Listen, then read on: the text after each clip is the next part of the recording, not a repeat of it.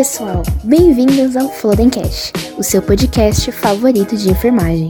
E vem aí mais um episódio feito pelos alunos da Unifesp. O nosso Flodencast está no ar. Roda a vinheta, Florence.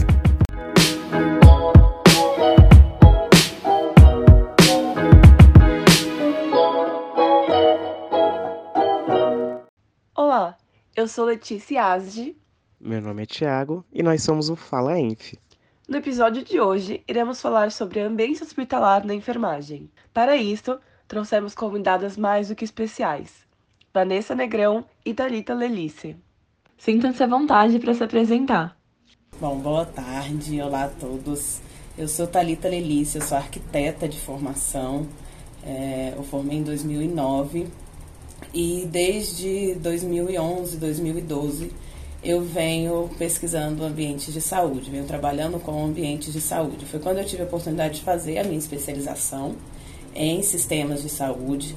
Em 2013 eu tive a oportunidade de entrar no Ministério da Saúde para trabalhar com a saúde da criança e o aleitamento materno, focado nos projetos é, do parto e nascimento, né? tentando promover o ambiente, o melhor ambiente ao parto e nascimento, o parto adequado, e ao ambiente para o recém-nascido. Ah, com isso, eu tive a oportunidade de fazer o mestrado nessa área. Então, eu fiquei cinco anos trabalhando nessa área, foi quando decidi fazer o meu mestrado. E o mestrado falou justamente, a minha linha de pesquisa foi justamente na parte da ambiência para o recém-nascido hospitalizado. Então, é focado para aquele recém-nascido que, que tem algum risco ah, após o nascimento. Logo depois do mestrado, eu fui convidada a publicar esse livro, o livro com o produto do meu mestrado, da minha dissertação. Então, hoje eu tenho um livro publicado também nessa área. O escritório, ele trabalha 95% dos seus projetos focados, o Estúdio Lelice, focados no, é, em saúde.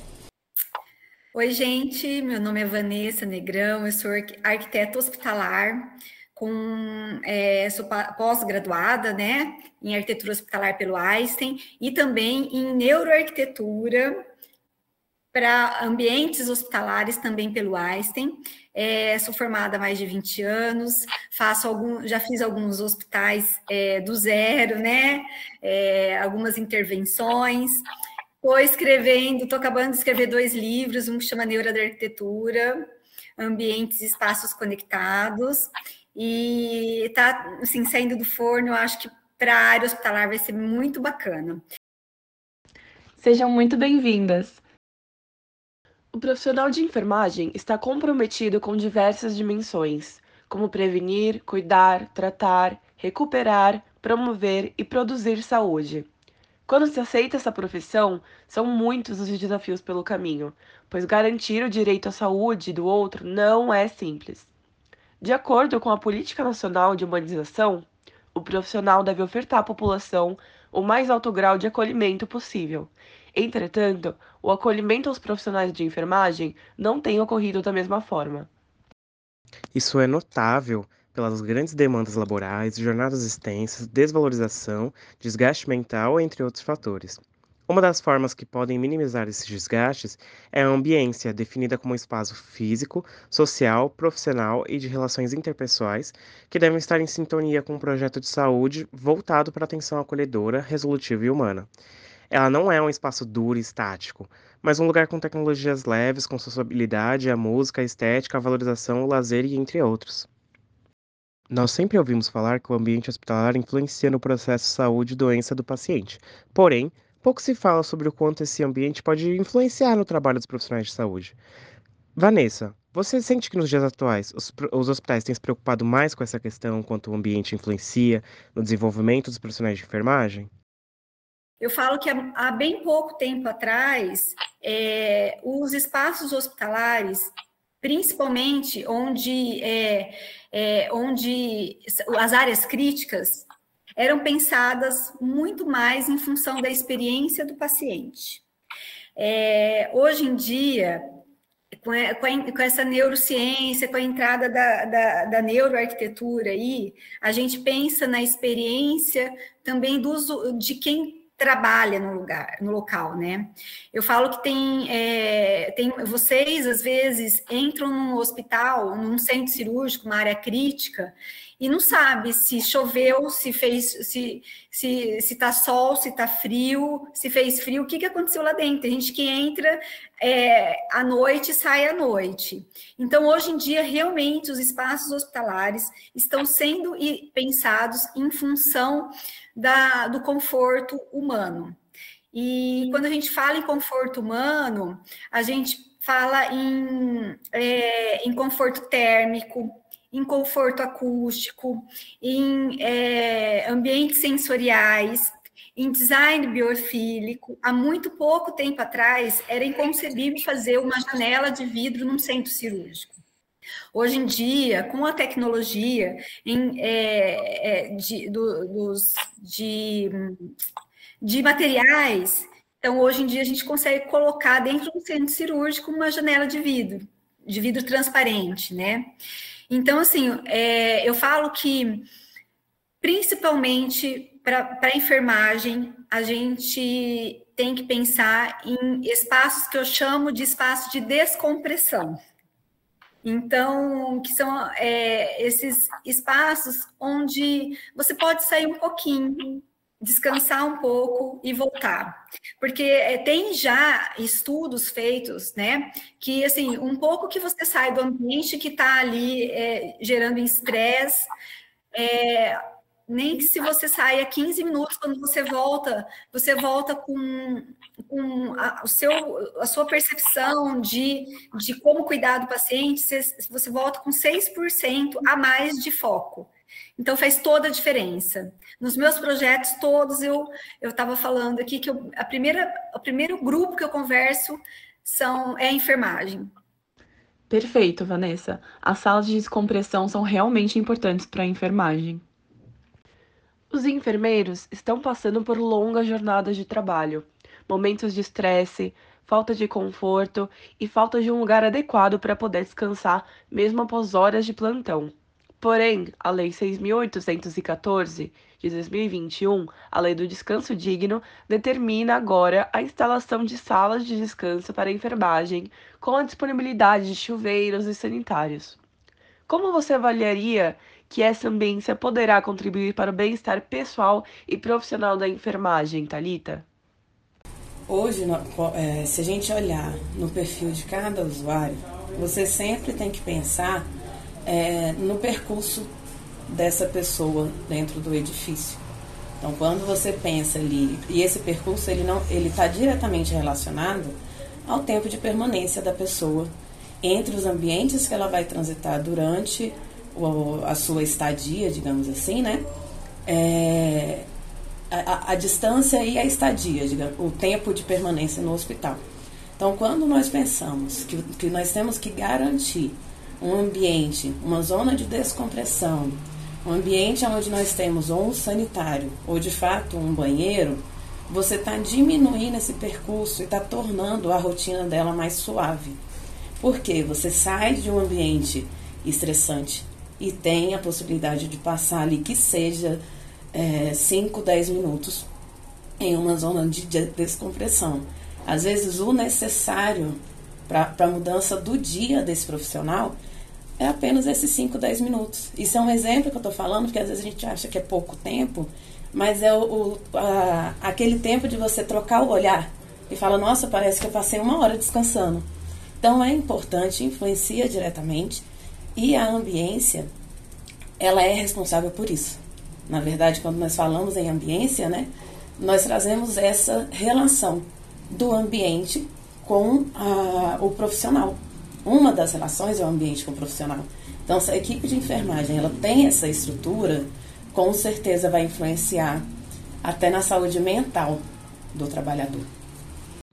Perfeito, Talita. A ambiência pode ser mesmo uma ótima aliada na melhora da saúde mental da equipe de enfermagem.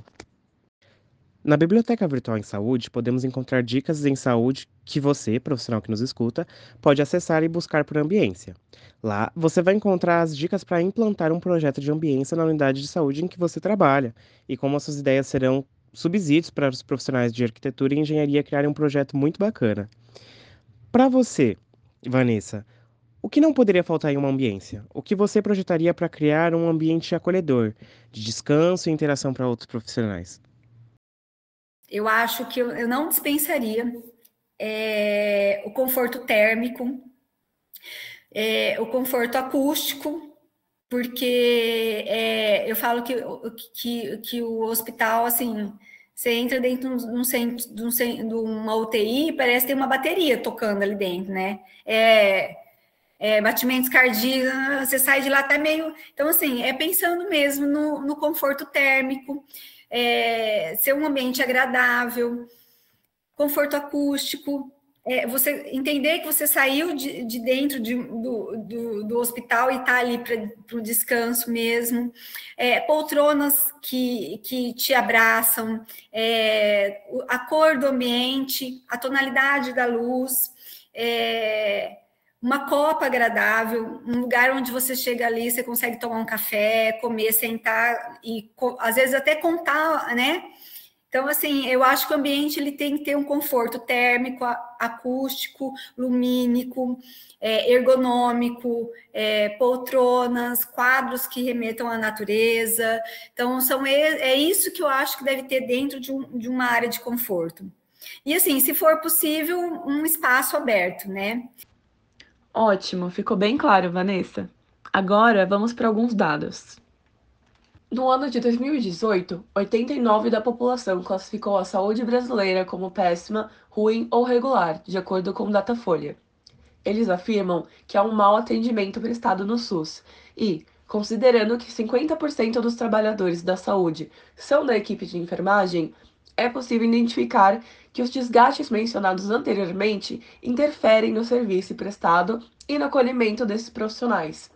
O acolhimento e a ambiência hospitalar implicam em possibilitar relações com os pacientes menos indiferentes e tecer laços acolhedores, possibilitando a melhora no atendimento da população, maior vínculo e melhora na avaliação do usuário do SUS. Então, para você, Talita, quais são os atuais desafios de infraestrutura para criar um ambiente dessa forma em hospitais públicos?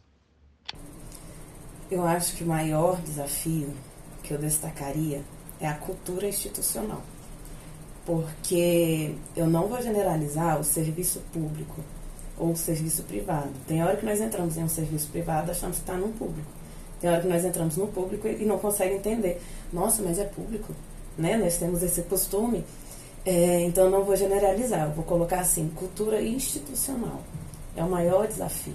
Porque ele é a chave para o bom atendimento. O bom atendimento ele significa gente cuidando de gente. Quando eu falo gente cuidando de gente, é bom atendimento ao seu colaborador. O seu colaborador, ele sendo bem atendido, bem cuidado, digamos assim, vai refletir completamente no modo que ele cuida do próximo. Quem é o próximo do colaborador? É o paciente, né? É, e a cultura, ela reflete tanto que é, eu vou dar um exemplo de cultura. Um bom dia mal-humorado, com a cara fechada, para uma pessoa que está feliz, às vezes é um baque. Você acaba com o dia da pessoa, dependendo da maneira como a pessoa vai te dar um bom dia todo sorridente e você já dá uma patada nela. Um bom dia bem-humorado pode quebrar o mau humor de uma pessoa.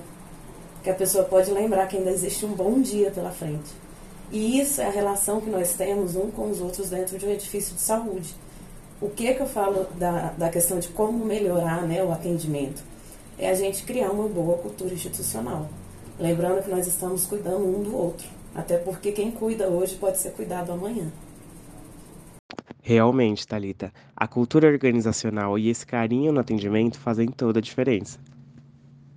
E para finalizar nossa conversa, a gente quer saber, Vanessa, você já teve alguma experiência muito positiva com ambiência para nos exemplificar?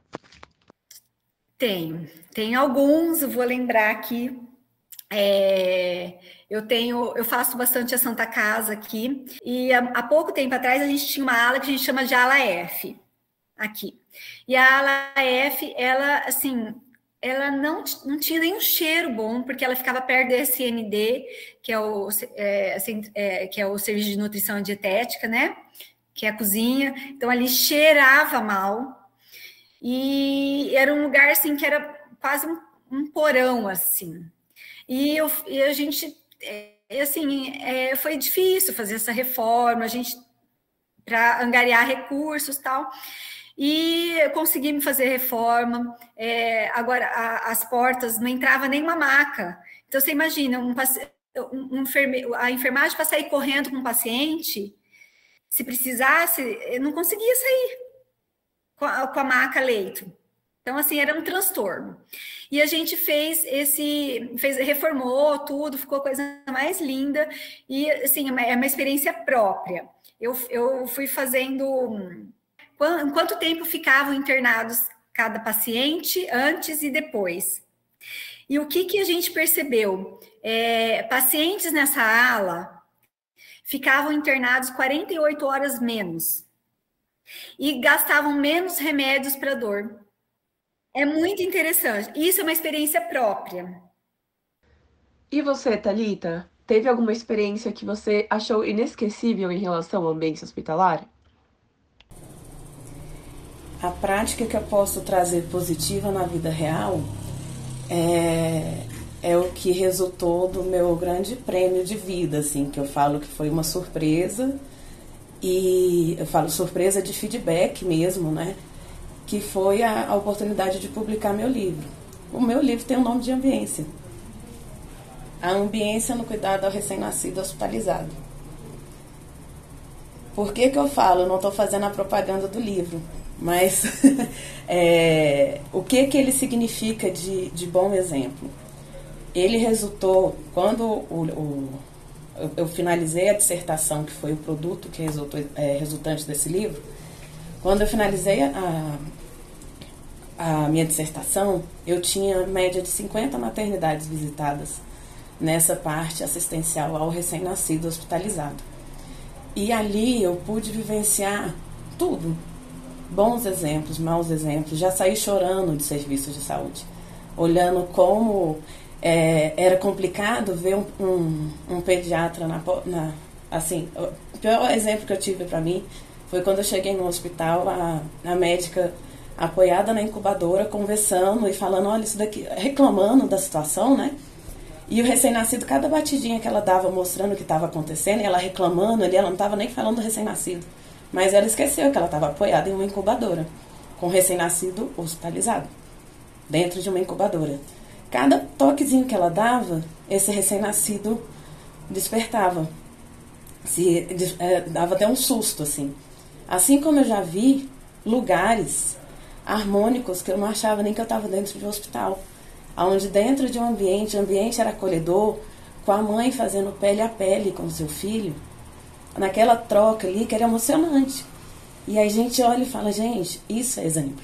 O ambiente, ele precisa promover isso, ele precisa oferecer isso. Mas o ambiente pode ter tudo. Se o profissional ele não participar desse cuidado e não poder oferecer isso para o paciente, para a família, que no caso ele era a mãe, né?